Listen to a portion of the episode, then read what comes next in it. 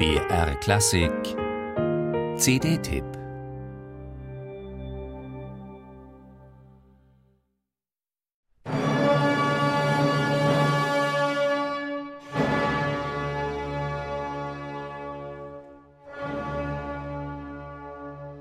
Ein Statement. In dieser Musik geht es um etwas Existenzielles. Und in der Tat, in Franz Schuberts einziger durchkomponierter Oper, Alfonso und Estrella, geht es um die großen Themen der Oper, die Liebe und die Freiheit. Ja, Franz Schubert konnte nicht nur Lied, er konnte auch Oper.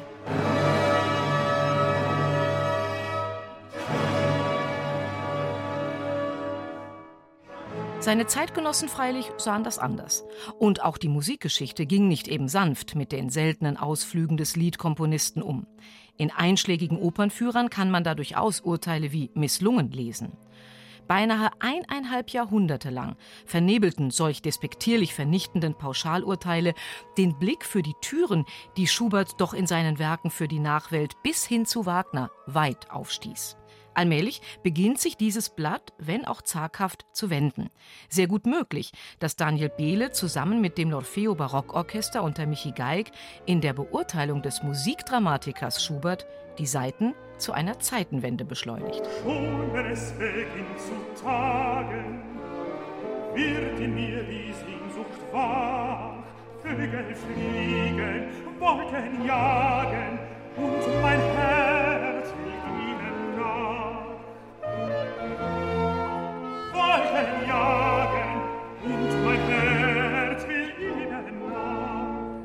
Auf seiner Reise durch sieben der wohl insgesamt 15 Opern Schuberts lässt Daniel Behle uns mit seinem schlanken, hellen, lyrisch-dramatischen Tenor in ausgewählten Rezitativen und Arien mitsehnen, mitleiden und mitfiebern.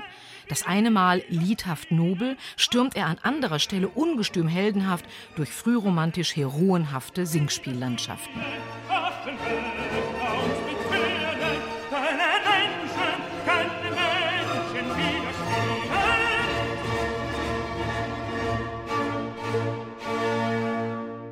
Sich mit Beles wunderbar leuchtendem und elegant wendigem Tenor auf diesen Ausflug einzulassen, ist wie eine Reise durch sattes Grün und lichtdurchflutete Sommerfrische.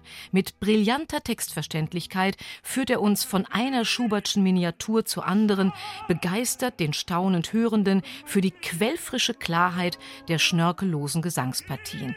Diesen scheinbar einfachen Melodielinien mit unzählig schattierten Ausdrucks- und Empfindungsfacetten Vitalität bis hin zu dramatischer Erregtheit zu verleihen, ist die große Kunst von Daniel Behle und von einem taufrisch aufspielenden, exzellenten L'Orfeo Barockorchester unter seiner temperamentvoll animierenden Dirigentin Michi Geig. Ein wunderbarer Verbund Lust, ja hingebungsvoller Spielfreude.